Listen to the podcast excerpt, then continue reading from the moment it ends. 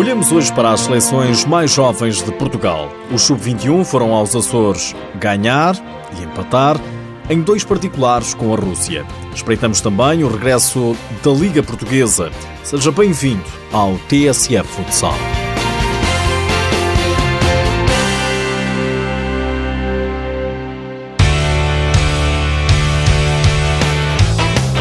Dois jogos, uma vitória e um empate. Foram os resultados do confronto nos Açores, em São Miguel, entre os Sub-21 de Portugal e os da Rússia. Na terça-feira, na vitória por 4-2, o selecionador José Luís Mendes não podia estar mais agradado. Os jogadores estiveram muito bem, eh, num compromisso muito grande com o jogo, bem organizados, sempre focados naquilo que era o mais importante, eh, concentrados e acho que deram um bom espetáculo para, para o muito público que veio assistir. Os golos de Portugal foram apontados por Ruben Braga, Daniel Costa e um bis de Edgar Varela. No dia seguinte, também nos Açores, o jogo terminou empatado a quatro bolas, mas os sub-21 portugueses estiveram a vencer por três bolas a zero.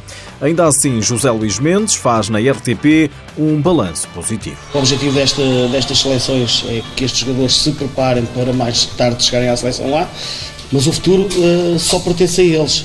Eles é que são, vão ser os principais responsáveis por conseguir lá chegar a, acima, com o trabalho que fazem diariamente nos clubes e aos, e aos fins de semana quando jogam uh, nos campeonatos que eles estão uh, a disputar. Dois jogos de treino que servem apenas para rodar a equipa, já que o futsal é das poucas modalidades que não tem provas internacionais para os escalões de formação. Não há campeonatos da Europa, muito menos do mundo, e por isso os Sub-21 de Portugal servem de rampa de lançamento para a seleção A. Pelas características da Rússia, os jovens portugueses deram mais um passo na evolução. Eu, sobretudo, penso que é a organização coletiva eh, e depois, eh, sem dúvida nenhuma, o aspecto físico são jogadores extremamente rápidos, com, com, bastante, com, com bastante força, morfologicamente são jogadores grandes e, e isso cria sempre algumas uh, dificuldades, mas essencialmente eles valem muito pela, pela qualidade que têm também em termos eh, individuais. Os Jogos com a Rússia foram os primeiros nos Açores ao nível da formação. Em março, os Sub-17 vão jogar dois amigáveis, a 28 e 29, diante da Rússia na Ilha Terceira. A 23 e 24 de maio é a vez dos Sub-19 defrontarem a Hungria, na Ilha de Faial.